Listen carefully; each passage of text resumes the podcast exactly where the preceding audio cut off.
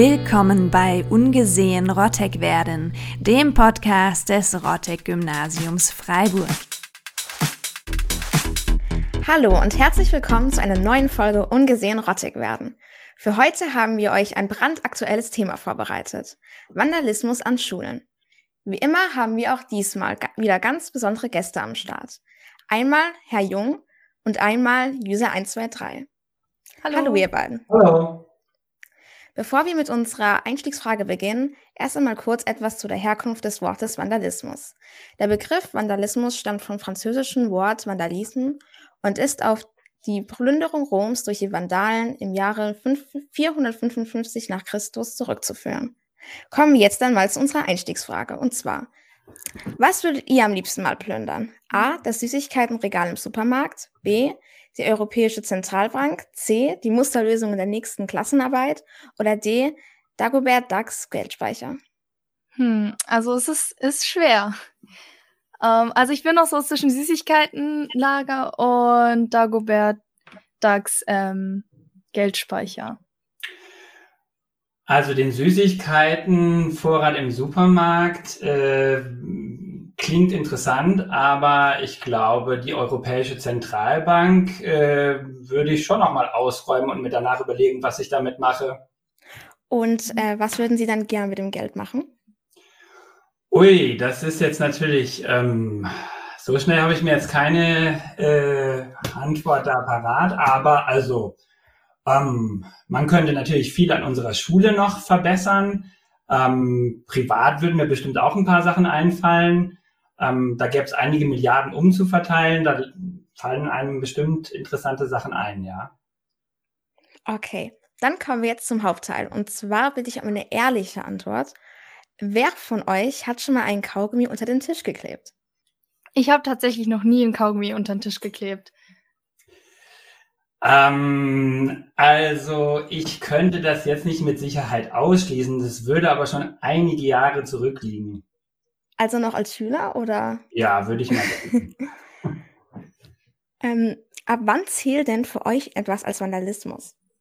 Und wird dann schon das Kaugummi unter den Tisch kleben auch schon als Vandalismus zählen? Hm, ich glaube, das wird für mich noch nicht als Vandalismus zählen. Einfach, ähm, wahrscheinlich ist es einfach, weil man gerade den Kaugummi halt nicht irgendwie wegschmeißen kann und dann, weil man halt ein bisschen zu faul ist, zum Mülleimer zu laufen oder so, klebt man sich den halt schnell unter den Tisch. Aber das hat ja dann, also man meint es ja nicht wirklich böse oder man macht es ja nicht, um die Tische kaputt zu machen. Ja. Also Kaugummi unter den Tisch kleben finde ich nicht gut. Ähm, ob das jetzt Vandalismus ist, im, per, Definition kann ich nicht sagen. Ähm, aber es wäre auf jeden Fall was, was ich ähm, nicht haben wollte bei uns an der Schule, wenn da überall Kaugummis unterm Tisch kleben. Ähm, ja, insofern, das macht jetzt den Tisch, an dem ich als Schüler jetzt sitzen würde, schon weniger schön, finde ich. Deshalb wollte ich es nicht haben, auf jeden Fall. Und was würdet ihr dann schon als Vandalismus bezeichnen? Also ich denke, da, wo es wirklich öffentlich sichtbar ist, ist es klar eine Form von Vandalismus. Der Kaugummi, der unterm Tisch klebt, ähm, den sieht man vielleicht nicht direkt, aber der führt ja auch dazu, dass das Inventar der Schule jetzt nicht mehr wirklich ansprechend ist, wenn das jetzt alle machen würden oder wenn da mehrere Kaugummis kleben oder das lädt ja dann vielleicht auch dazu ein, dass man ähm, ja das auch tut, wenn da schon ein Kaugummi klebt. Aber ich glaube, da, wo es wirklich sichtbar ist, ähm, da würde es anfangen. Insofern ist die Frage, ob es nicht auch schon Vandalismus ist.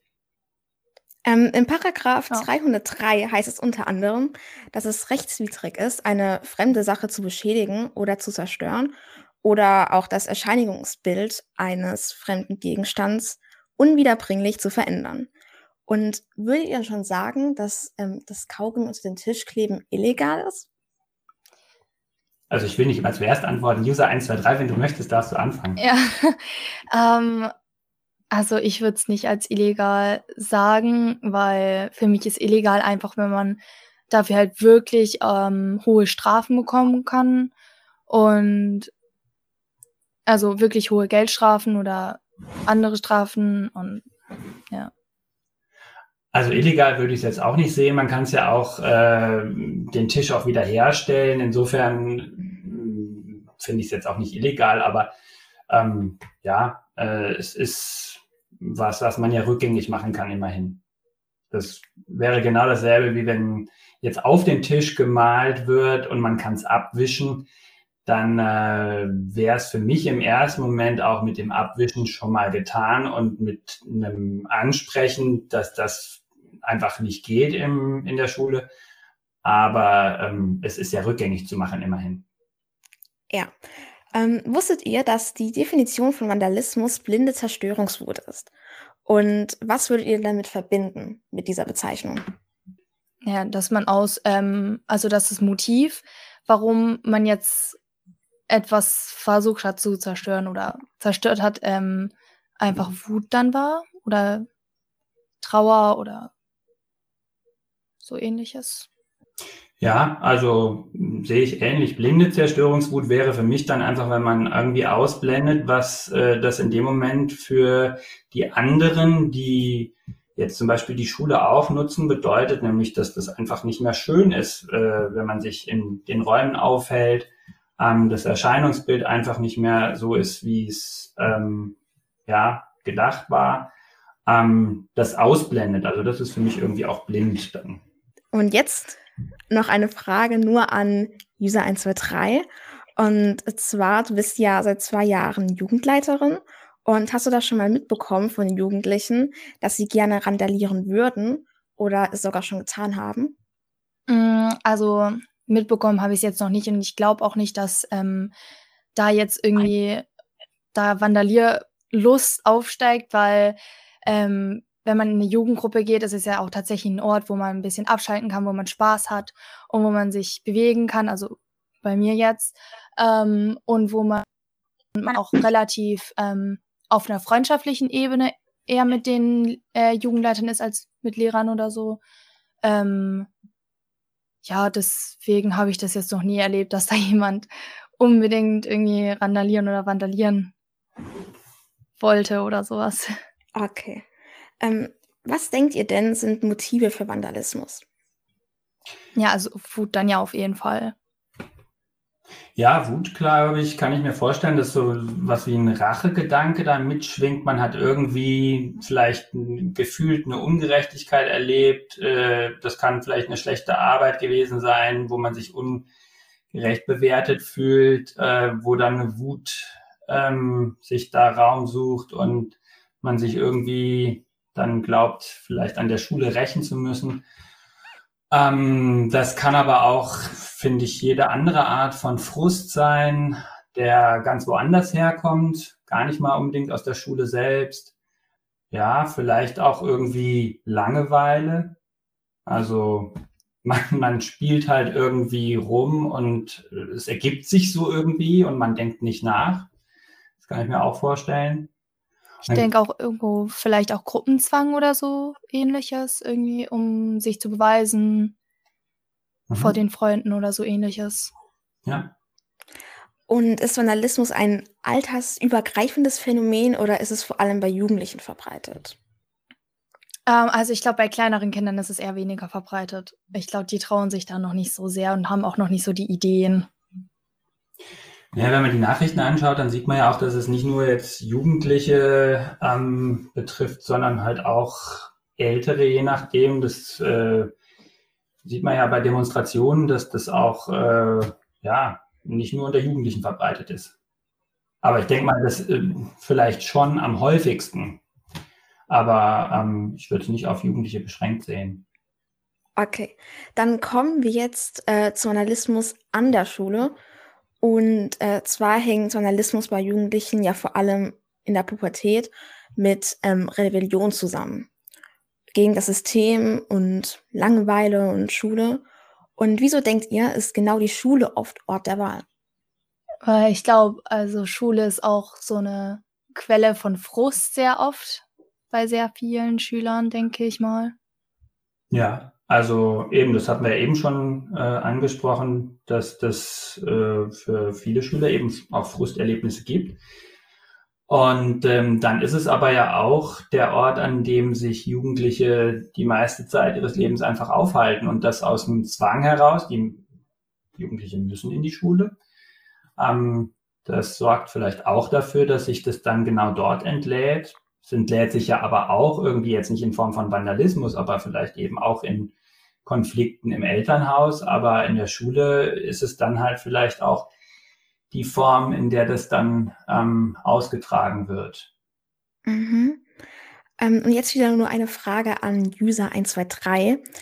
Und zwar, inwiefern verändert Vandalismus das Schulklima? Also was macht es ähm, mit der Klasse, wenn die Schüler sich auf einmal gegenseitig verdächtigen? Also ich kann es mir jetzt nicht so vorstellen, aber ich würde mal sagen, das wird auf jeden Fall das Schulklima negativ verändern.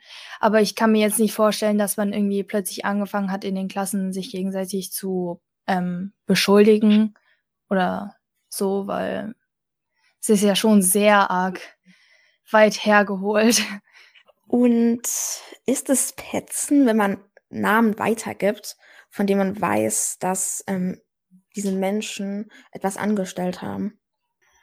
Also Petzen ist, finde ich, immer wieder auch Thema oder das, das, spreche ich eben mit Schülern auch an, dass bestimmte Dinge eben nicht Petzen sind, sondern ähm, also wenn jemand was angestellt hat, das häufigste ist ja eigentlich sind Konflikte zwischen Schülern, wo wir als Lehrkräfte dann ähm, schlichten und wo wir auch dazu gerufen werden müssen, finde ich. Und ähm, dann äh, ist es auf keinen Fall petzen, sondern es ist einfach äh, dann die einzige Möglichkeit, jetzt äh, eine Eskalation vielleicht zu vermeiden und äh, auch Hilfe zu holen für jemanden, der da jetzt vielleicht ähm, äh, von jemand anders geschlagen oder irgendwie äh, beleidigt wird. Und ähm, das ist das häufigste. Und da finde ich es ganz klar, das ist kein Petzen, sondern das ist wichtig, dass dann auch wir gerufen werden. Und ähm, das andere, wenn man mitbekommt, dass jemand was anstellt, ähm, da weiß ich nicht, da kommt es auch auf das Verhältnis an. Ich finde, einem Freund würde ich dann sagen, dass das nicht geht und dass äh, man das, dass der sich dann vielleicht auch selber dazu bekennt. Das wäre das Erste, glaube ich, was ich versuchen würde. Mhm. Oder? User 1, 2, 3, wie würdest du das sehen? Doch, ich würde das auch so sehen. Oder auch unter Geschwister oder so, dann würde ich das auch. Ähm, bei manchen Sachen würde ich das schon dann auch als Petzen bezeichnen. Okay, dann kommen wir jetzt ähm, zum Thema Strafen. Oh, weil, wenn der Täter ja gefasst wird, dann geht es natürlich auch um die Strafen. Und was denkt ihr denn wäre eine angemessene Strafe für sagen wir Brandstiftung in der Schultoilette. Jeden Mittwoch Müll sammeln bis zum Abitur, für die Lehrer Kaffee kochen oder ein Schulverweis.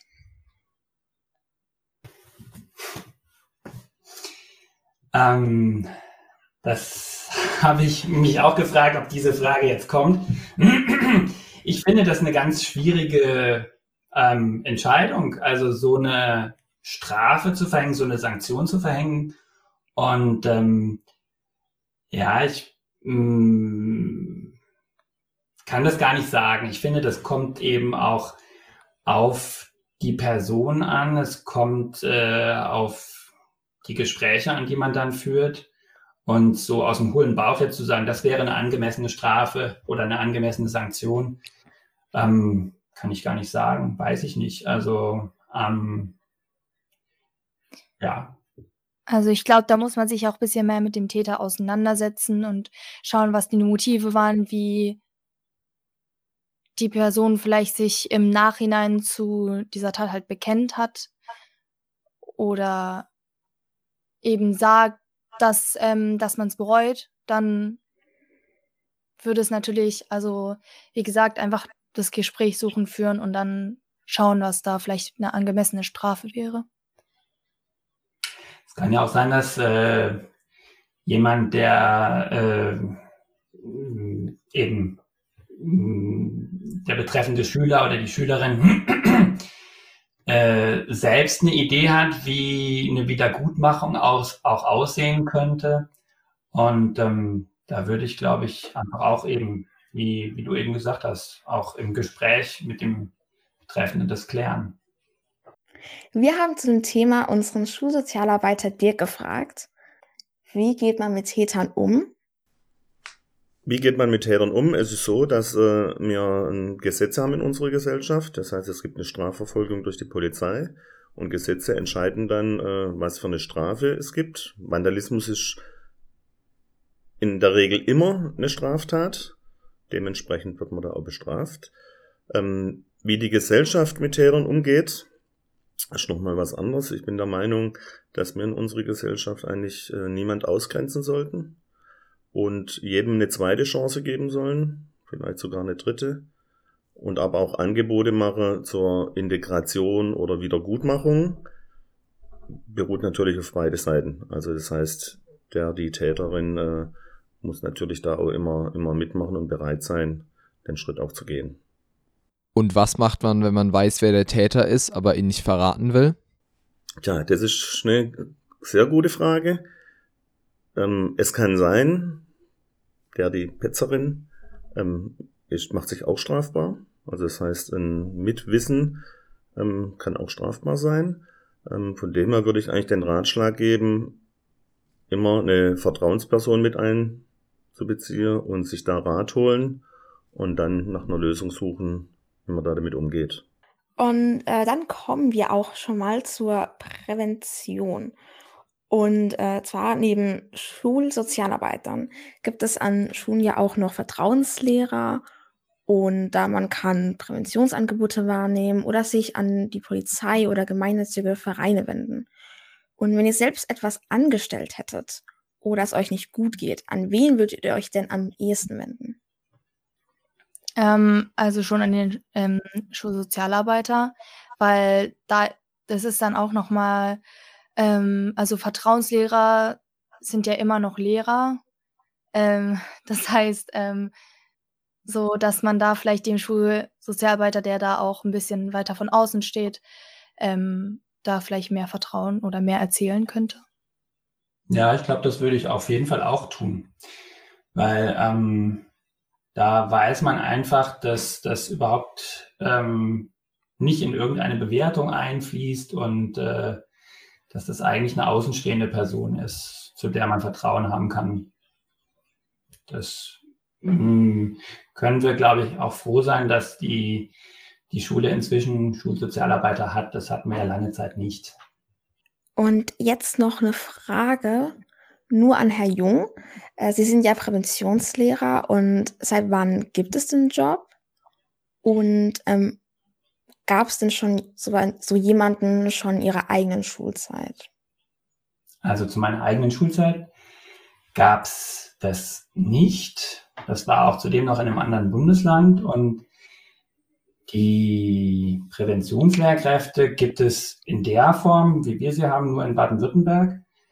Ähm, und seit wann es die gibt, ich würde jetzt mal sagen, so seit 2012, also zehn Jahre schon. Okay. Ja, das kam nach dem Amoklauf von Winnenden. Da hat das Land sich ähm, oder hat der Landtag das Präventionsprogramm Stark Stärker Wir oder das Präventionskonzept Stark Stärker Wir auf den Weg gebracht. Und an ähm, User 123 hast du selbst schon mal an einem solchen Präventionsangebot teilgenommen an der Schule? Ähm, also es gab ja diese Gewaltenprävention, das haben wir in der Klasse mal gemacht. Das war, das fand ich auf jeden Fall richtig gut. Und ähm, also ich habe auch mal außerschulisch an einem Präventionsangebot teilgenommen. Ja, also es könnte auch sein, dass da noch mehr war, aber ich erinnere mich gerade nur an die Gewaltenpräventionsstunde. An Herr Jung ähm, haben Sie bemerkt, dass sich seit der Einführung von Präventionsarbeit schon etwas verändert hat? Hm, das ist eine schwierige Frage. Also ich habe da ja vor allem Einblick jetzt in meinen Unterricht, in meine Klassen. Ähm, insgesamt kann ich das nur schwer sagen. Ähm, Also ich glaube, den, die Zeit, in der ich jetzt am Rotteck-Gymnasium bin, gab es verschiedene Phasen. Da war einerseits die Phase der Renovierung und auch noch die Zeit davor.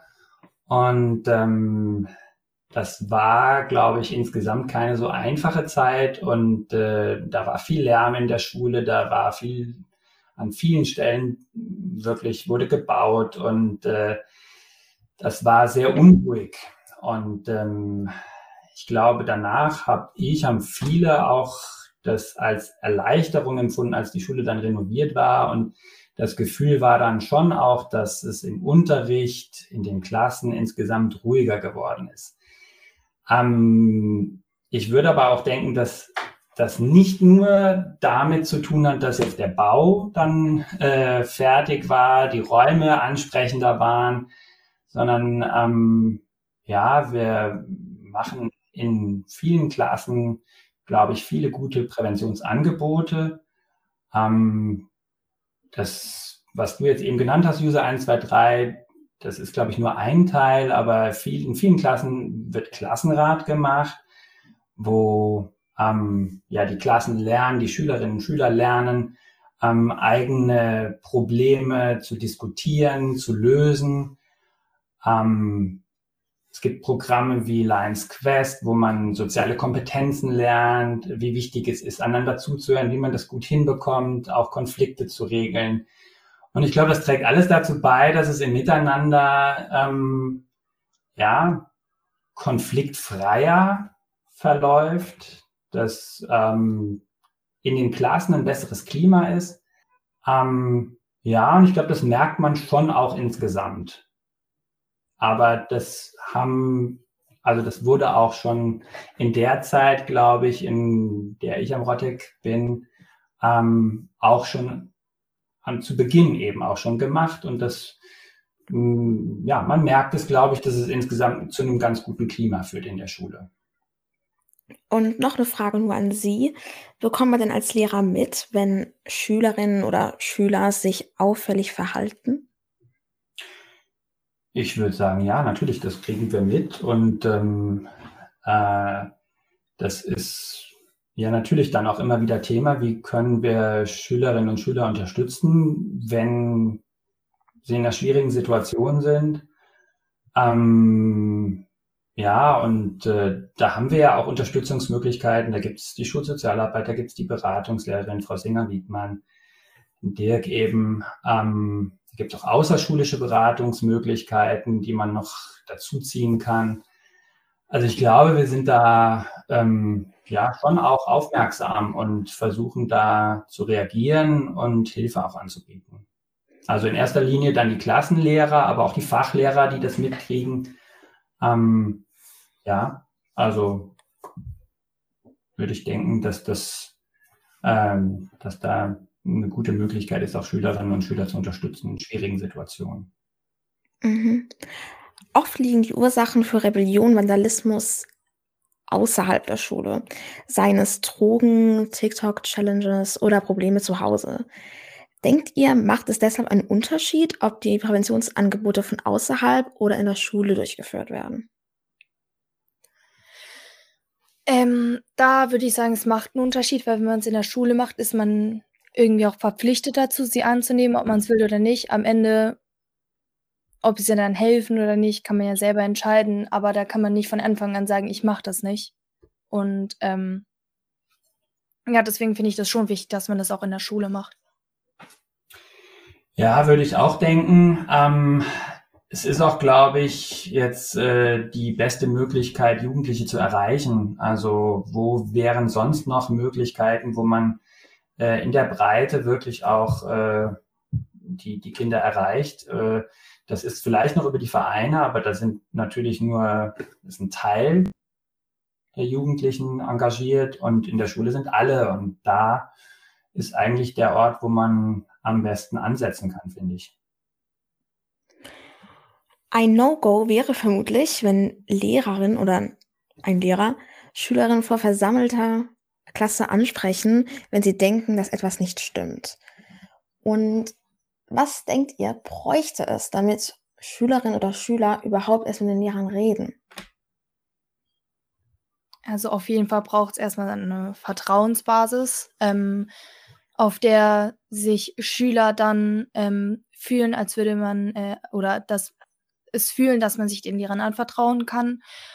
Und ähm, ich denke man auch ein ruhiges Umfeld, also dann nicht in, einer, in einem gefüllten Klassenraum, wo jeder zuhören kann, sondern vielleicht dann auch in einem Einzelgespräch oder ja, sowas.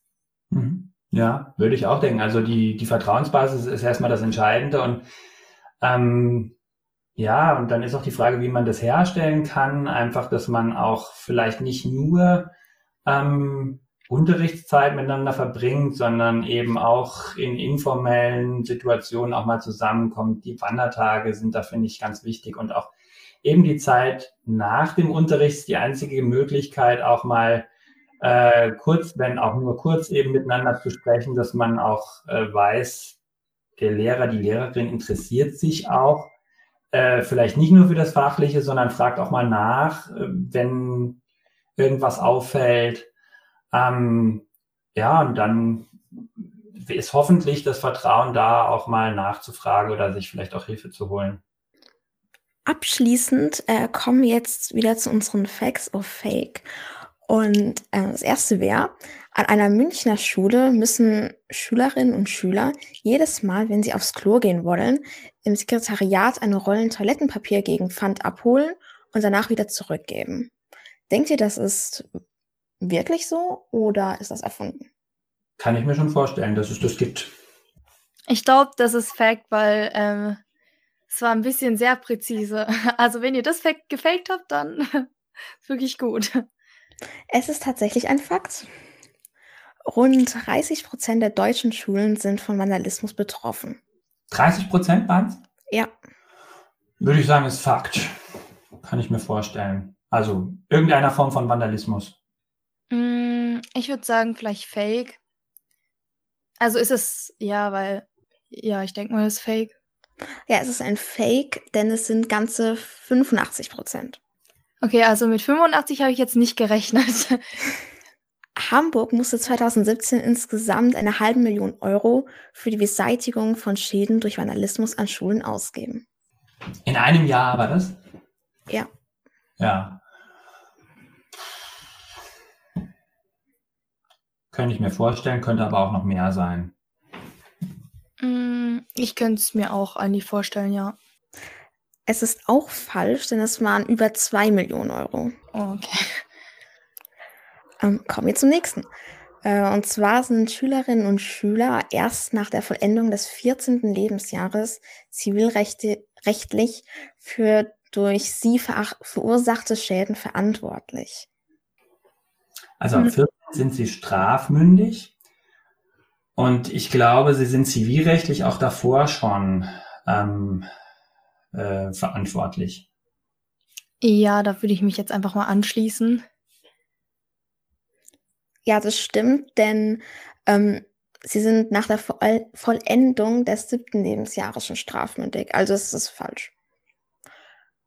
Und das nächste. Die gelben Schilder mit der Aussage Eltern haften für ihre Kinder sind juristisch falsch, denn jeder haftet nur für sich selbst. Ich glaube, das stimmt, ja. Hm, ich glaube auch, das kann stimmen. Es stimmt tatsächlich. Nun sind wir auch schon leider an dem Ende unserer Folge angelangt. Vielen Dank an unsere Gäste und natürlich auch an euch fürs Zuhören. Wenn ihr Feuer und Flamme für unseren Podcast seid, schaltet doch auch nächstes Mal wieder gerne ein. Und wenn ihr uns eure Meinung oder Vorschläge mitteilen wollt, könnt ihr auch gerne über Instagram, könnt ihr uns auch gerne über Instagram kontaktieren.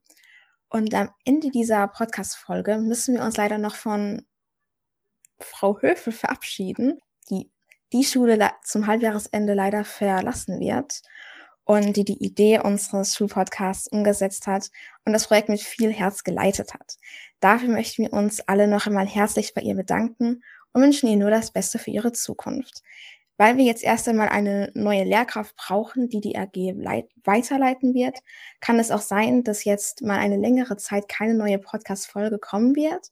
Aber wir werden alles daran setzen, schnellstmöglich wieder für euch da zu sein. Macht's gut und auf Wiederhören. Vielen Dank. Tschüss. Dankeschön. Ciao.